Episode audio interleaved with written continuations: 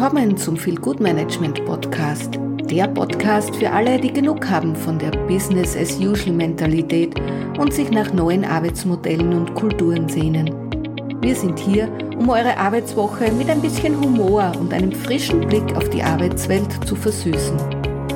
Ob ihr auf der Suche nach neuen Ideen für euer Unternehmen seid oder einfach nur neugierig darauf seid, wie man das Arbeitsleben ein bisschen angenehmer gestalten kann. Wir haben alles für dich. Also lehnt euch zurück, entspannt euch und lasst uns gemeinsam die Arbeitswelt revolutionieren. Oder zumindest ein bisschen verbessern.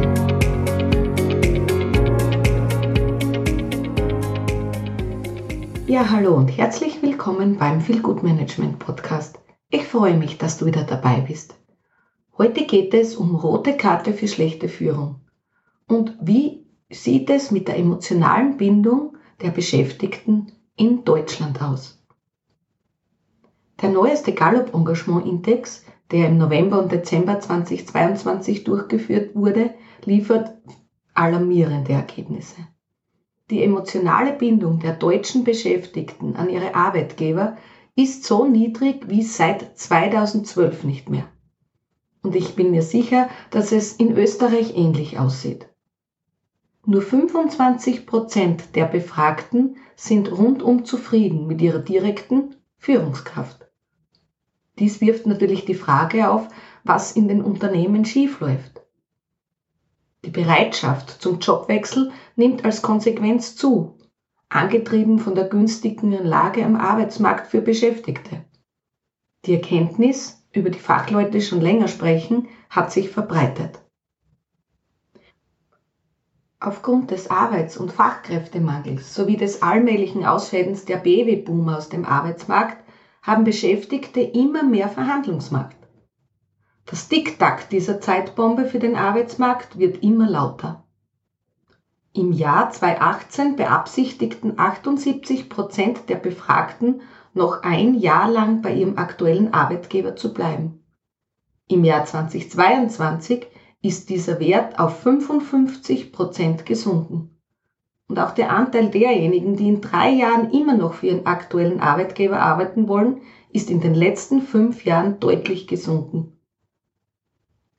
Für Unternehmen ist eine hohe Fluktuation in Anbetracht der zahlreichen Krisen und gesteigenden Kosten nicht tragbar.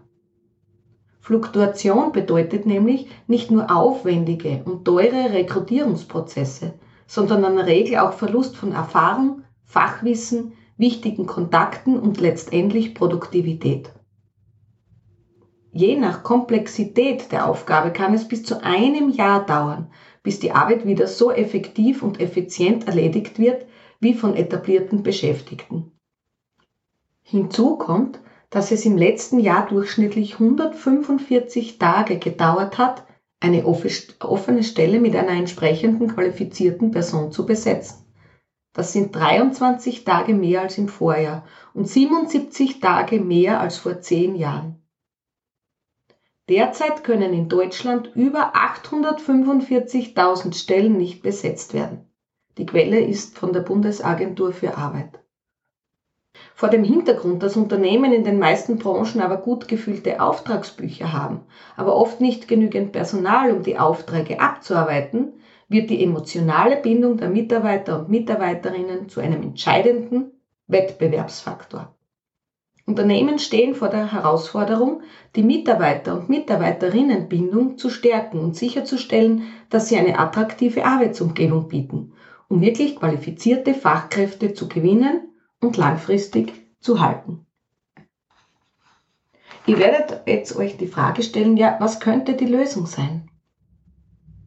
Ich sage, viel Gutmanagement ist die Lösung, weil wir alle ein bisschen mehr gute Laune-Stimmung im Büro brauchen.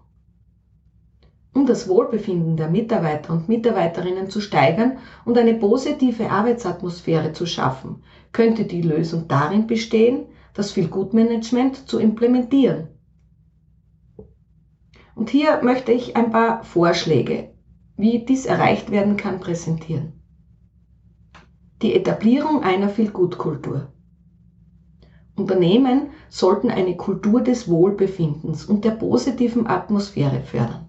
Das kann durch regelmäßige TV-Events, Mitarbeiterinnen Anerkennung, gemeinsame Aktivitäten oder einfach durch eine offene und freundliche Kommunikation erreicht werden.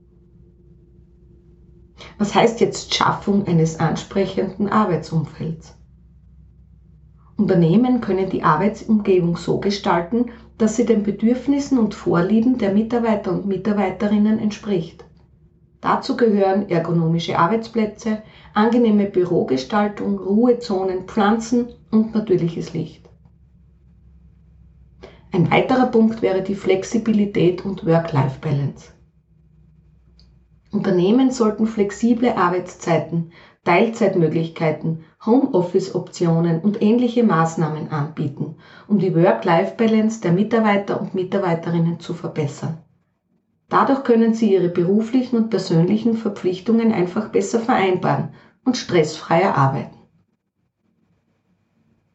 Förderung von Gesundheit und Wohlbefinden ein weiterer Punkt. Unternehmen können Programme und Initiativen zur Förderung der Gesundheit und des Wohlbefindens einführen.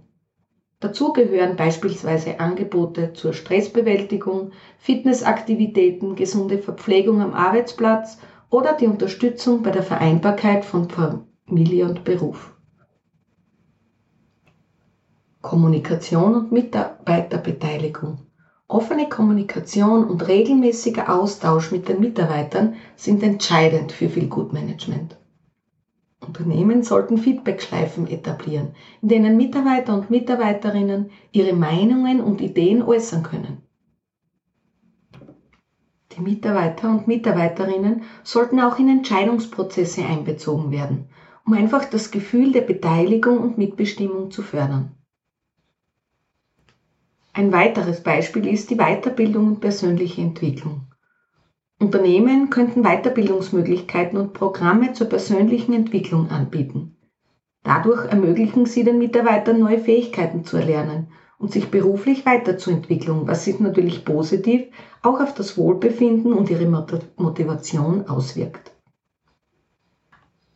Unterstützung und soziale Verantwortung. Unternehmen könnten soziale Verantwortung zeigen, indem sie beispielsweise gemeinnützige Projekte unterstützen oder Freiwilligenarbeit fördern. Solche Aktivitäten stärken das Gemeinschaftsgefühl und das Engagement der Mitarbeiter und Mitarbeiterinnen. Durch die Implementierung von Feel Good Management können Unternehmen eine positive Arbeitsatmosphäre schaffen und das Wohlbefinden der Mitarbeiter und Mitarbeiterinnen steigern. Dadurch kann sich die emotionale Bindung an ihren Arbeitgeber verbessern, was wiederum zu höherer Produktivität, geringerer Fluktuation und insgesamt besseren Ergebnissen für das Unternehmen führen kann. Durch die Implementierung von Feel Good Management wird das Büro zur Wohlfühlzone. Unternehmen können eine positive Atmosphäre schaffen und das Wohlbefinden in die Höhe treiben. Das bedeutet mehr Lachen, mehr Spaß und weniger Gesichter, die wie graue Wolken aussehen. Und das hat große Auswirkungen. Denn wenn die Mitarbeiter und Mitarbeiterinnen glücklicher sind, steigt die Produktivität, die Fluktuation sinkt und die Unternehmen können endlich den Champagner öffnen, um ihre großartigen Ergebnisse zu feiern. Also, los geht's, auf zur Viel-Gut-Revolution. Und denk daran, Lachen ist die beste Medizin. Viel Gutmanagement kommt direkt danach. Alles Liebe, Doris.